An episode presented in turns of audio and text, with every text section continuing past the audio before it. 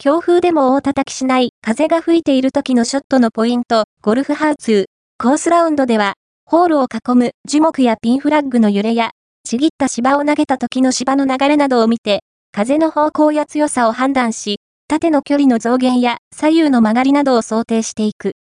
バン手や弾道の高さを調整することで風に対応していく。